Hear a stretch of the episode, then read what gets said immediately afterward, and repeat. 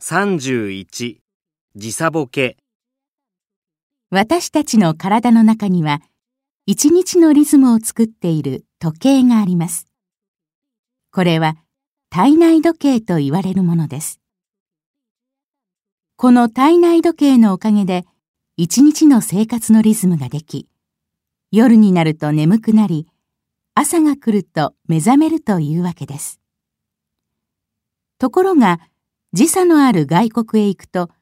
体の時計が外のリズムと急にずれてしまうために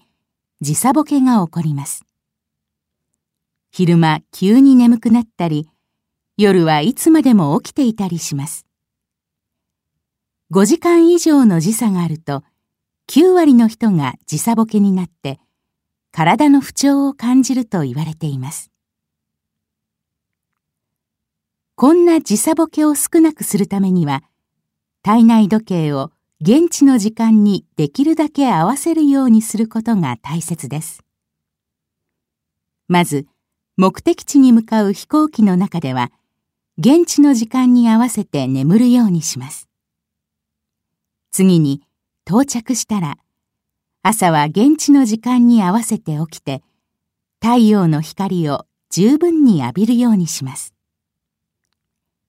光は体内時計の時間を調節する働きをしているからです。